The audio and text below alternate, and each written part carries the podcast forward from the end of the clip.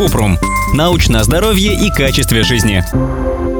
Расскажите про нейросенсорную тугоухость. Почему она возникла у молодой здоровой девушки? Кратко. Нейросенсорная тугоухость – тип потери слуха из-за повреждения внутреннего уха, нервов, которые идут от уха к мозгу, или головного мозга. Она бывает врожденной или приобретенной, поэтому может встречаться в любом возрасте. Это тип тугоухости, который может привести к необратимой потере слуха, то есть слышать так же четко, как раньше, у человека уже не получится. Но в некоторых случаях есть шанс остановить потерю слуха или предотвратить полную глухоту.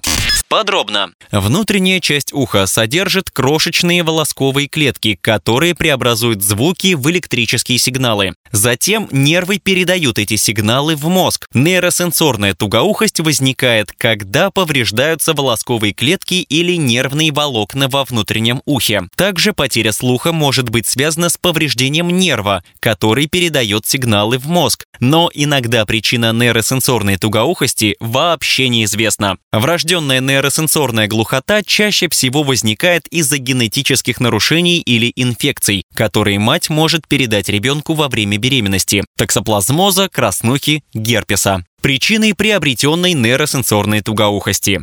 Возрастная потеря слуха, заболевание кровеносных сосудов, иммунное заболевание, травма уха или головы, инфекции, например, менингит, эпидемический паротит, ветряная оспа, скарлатина и корь.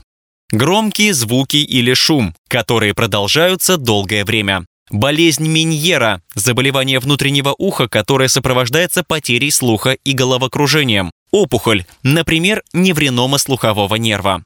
Ототоксические лекарства. Некоторые антибиотики и химиотерапевтические препараты могут вызывать потерю слуха. Чтобы улучшить слух и качество жизни человека, врач-сурдолог выписывает слуховой аппарат. Людям с тяжелой потерей слуха могут установить кохлеарный имплантат. Он делает звуки громче, но не восстанавливает нормальный слух. Также врачи рекомендуют телефонные усилители звука, системы безопасности и оповещения для дома. Чтобы общаться было легче, люди, у которых есть проблемы со слухом, используют язык жестов или чтение по губам с визуальными подсказками. Иногда нейросенсорную тугоухость можно вылечить, и это поможет замедлить потерю слуха. Например, если причина в аутоиммунном заболевании, то может помочь длительный прием кортикостероидов, а болезнь Миньера лечат с помощью диеты с низким содержанием натрия, диуретиков, а также кортикостероидов. Если потеря слуха произошла после травмы головы, может помочь хирургическое лечение.